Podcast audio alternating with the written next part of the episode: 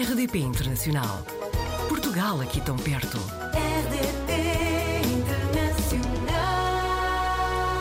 Apanhámos a Luísa Gião na rede, é de Santo Tirso, já viveu na Bélgica, Áustria e África do Sul. Entretanto, está há sete anos em Madrid a trabalhar para a Universidade de Cambridge. Luísa, bem-vinda à RDP Internacional. Olá, muito obrigada pelo vosso convite. É um prazer estar aqui nesta sala de estar virtual. Muito bem. Luísa, contou-nos que se- sempre soube que queria ser imigrante, não é? E depois começou em Ghent, na Bélgica, correto? Sim, sim, sim. Eu às vezes ah, estou-me a rir das coisas que eu própria digo. Sim, é verdade. Eu sempre senti esta atração pelo estrangeiro antes de saber o que é que era o estrangeiro. Achava, o meu pai viajava muito por trabalho, eu achava imensa piada quando ele chegava e contava as histórias nos sítios onde tinha estado e achava super interessante os sítios que eram diferentes de Portugal. Ah, e também a atração pela língua estrangeira, o inglês, ou falar uma língua que não fosse português, apesar de eu adorar português. Portanto, quando tive a primeira oportunidade de ir em Ghent, foi estudar para fora. Achei que, que ia adorar e adorei. Foi, foi uma experiência transformativa. Foi muito mais do que aquilo que eu pensava que poderia ser e, e abriu-me completamente os horizontes. E então, depois disso, nunca mais deixei de querer eh, voltar a viver no estrangeiro. E até passou esse gostinho à sua filha, não é? Pois, exatamente.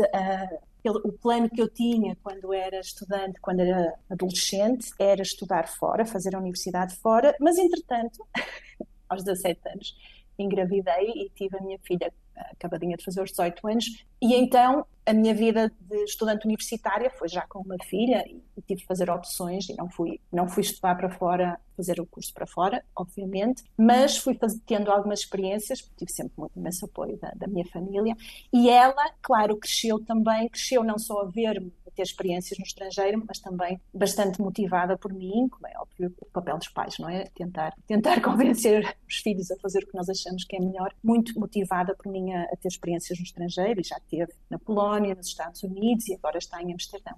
Luísa, eh, pelo que nos explicou, estas experiências antes de Madrid foram em períodos mais curtos.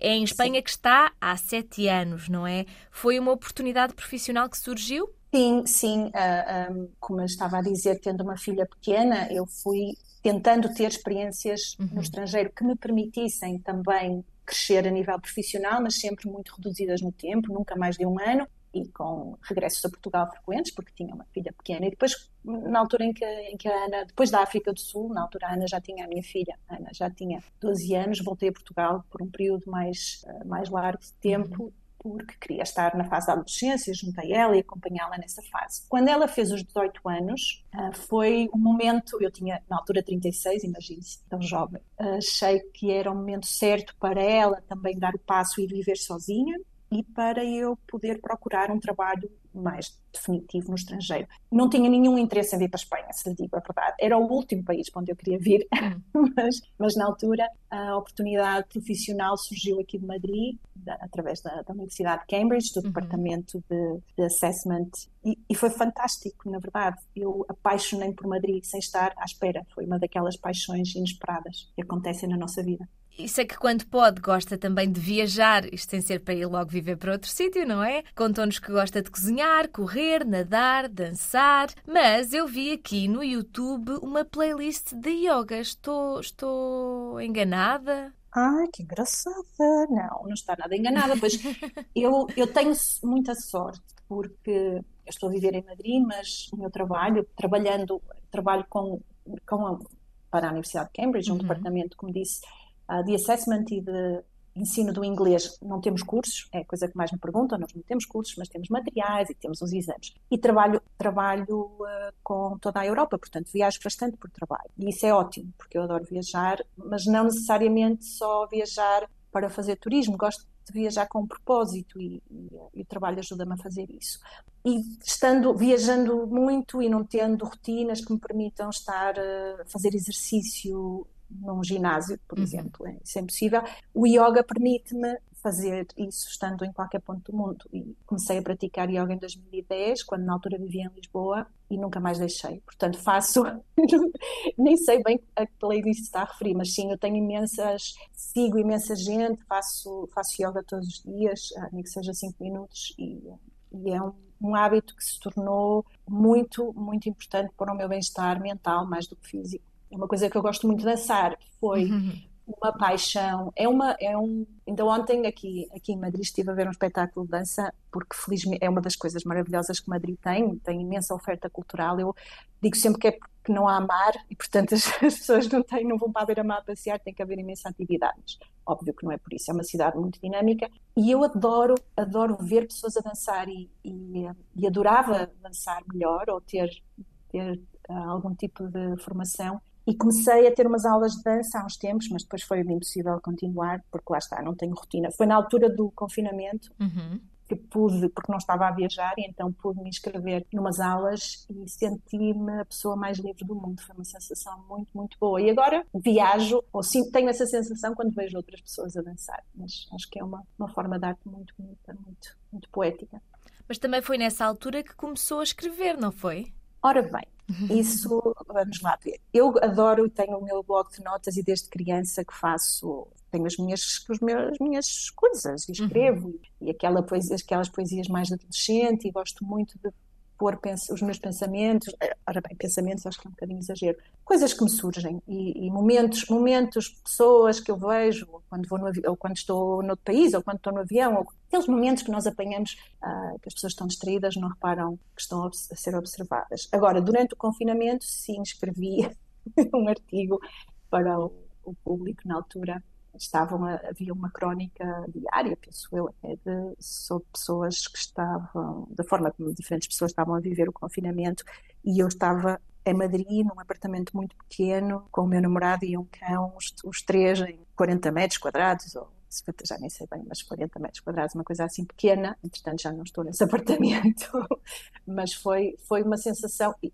e de facto eu tive alguma dificuldade em lidar com o início do confinamento, porque de repente, tudo aquilo que era a minha vida deixou de ser eh, como toda a gente, obviamente. Claro. Eu não, não posso queixar, não estava em nenhuma situação perigosa, nem, nem estava a sentir-me, tinha tudo, estava tudo bem. Mas aquilo que eu mais gosto na minha vida desapareceu e, e, e, e lidar com, esse, com, com essa frustração com, e ter que aceitar a realidade foi um exercício muito bom de, de maturidade para mim nessa altura. Então, daí saiu essa crónica. Luísa, eh, contou-nos que até fica um pouco triste quando os espanhóis se referem à França como país irmão, não é?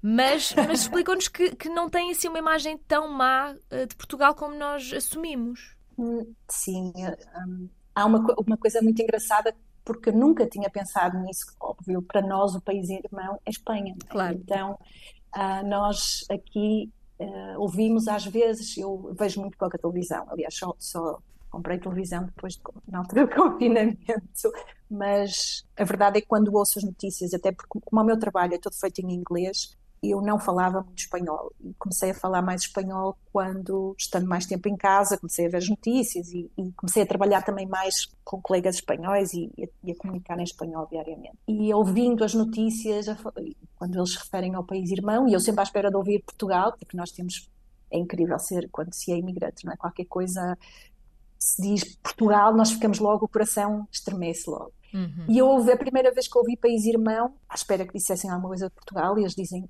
País Irmão ou País Vizinho, mais abaixo uhum. País Irmão, País Vizinho. E dizem França, eu, ui, não, isso está errado, não é? O país vizinho, claro, para, para eles é também, não é? Sim. Nós é que só é temos nós. um, não é? Eles olham muito mais, sim, nós só temos um. E uma coisa incrível, nós é, é, também é resultado de sermos um país pequeno e de só termos um país vizinho, nós uh, falamos muito de Espanha, eles falam muito pouco de Portugal. Em termos de notícias, é, houve vários momentos em que Portugal se falou, por bons motivos até, dependendo sempre, claro, se a notícia é dada por um médio, um meio de comunicação de esquerda ou de direita, isso faz muita diferença, uhum. mas fala-se muito pouco de Portugal em comparação com aquilo que em Portugal se fala de Espanha. Acho que isso é natural.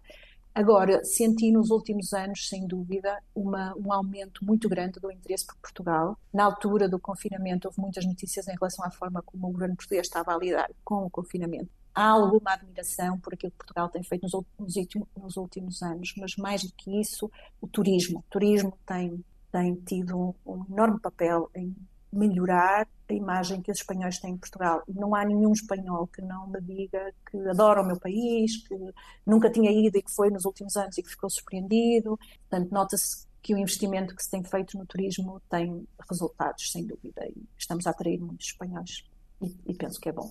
É ótimo. Luísa, eh, agora com a sua filha em Amsterdão, que está a fazer o mestrado, não é? Mas que, que já Sim. ficou aqui com o bichinho da mãe de, de viver fora do país, fora do, de Portugal, neste caso. Tem algum plano, por exemplo, de ir ter com ela, de se mudar para outro país ou, ou acha que está bem onde está? Ora, isso é uma excelente pergunta. Eu gosto de ter alguns planos, mas também gosto de deixar muito espaço para que a vida faça os seus planos Uhum. se surpreenda. A minha filha, curiosamente, que é uma, uma, uma jovem, tem 25 anos agora, é uma jovem muito aberta ao mundo, obviamente, mas eu acho que um bocadinho porque eu sou tão insistente com a, a possibilidade e as maravilhas de se viver fora de Portugal, ela tem uma reação muito mais de querer voltar para Portugal. Portanto, ela adora, adora Portugal, co- compreende as dificuldades. A mim preocupa muito, muito o emprego Uhum. uh, dos jovens, preocupa muito as possibilidades que ela poderá ter de ter uma vida uh, independente e uma vida próspera em Portugal, com, com a forma como, com os salários que se praticam e com as, as oportunidades que, que há em Portugal, mas ela sente muita, muito, muita atração pelo país, gosta muito do, do tipo de vida que se vive, se vive em Portugal, que de facto é um- uma vida boa quando se tem condições económicas. E, eh, e então não sei, sinceramente, eu não tenho planos de ficar em Madrid para sempre, nunca pensei ahm, que ficaria cá tanto tempo, sete anos de repente parece-me muito tempo, Sim. mas a verdade é que, é que a nível profissional as coisas têm corrido mesmo muito bem. É um- a Espanha é um país com muitas oportunidades e em termos do mundo, do ensino do inglês, em termos da... Apesar de se dizer que os espanhóis não falam bem inglês, isso, isso não é verdade. E é, e é um, é um mito. Talvez tivesse algum fundo, obviamente, mas há, tem havido um grande investimento no desenvolvimento de programas bilíngues, de programas no ensino, no ensino público, de programas bilíngues, de avaliação do inglês que tem permitido melhorar e as novas gerações falam muito bem inglês, com o seu sotaque espanhol, naturalmente, como nós também temos o nosso, ah, mas fala-se muito bem inglês e, portanto, eu tenho uma situação muito boa a nível profissional e enquanto as coisas estiverem bem, não vejo razão para mudar, mas estou sempre a ver ah, e, acho que é mais provável que eu me mude para outro sítio do que propriamente a minha filha viver no estrangeiro. Ela também tem, tem vontade de criar a sua própria família, de ter a sua vida independente e eu vejo-a, se calhar, mais a fazer isso em Portugal. Mas, tanto ela como eu estamos abertas ao, ao que- às possibilidades. E nós ficamos então a acompanhar o seu percurso e também da sua filha. Quem sabe um dia também podemos apanhá-la na rede. Ora, exatamente, ela seria uma excelente apanhada na rede também. Ah, é bom, é muito, muito giro o que vocês, vocês fazem e, e ter ouvido, ter ouvido outras pessoas apanhadas na rede foi muito engraçado e, e há, há portugueses em todo o mundo a fazer coisas fantásticas e Portugal está onde nós estamos. Eu não me sinto afastada de Portugal, eu gosto muito mais de Portugal quando estou fora, sou muito mais portuguesa. Acho que é isso, era isso que eu sentia quando dizia que queria ser imigrante. Eu sinto-me mesmo muito mais portuguesa estando fora de Portugal, estando rodeada de não portugueses. E, eh, e sentimos, eu acho que é, uma, é, é geral aos imigrantes, sentimos-nos a levar Portugal ao mundo. E é também muito bom para Portugal. É verdade. Luísa, muito obrigada eh, pelas suas palavras e por ter estado aqui na RDP Internacional e espero que sejam até, até uma próxima. Até uma próxima. Muito obrigada. Portugal ao alcance de um clique.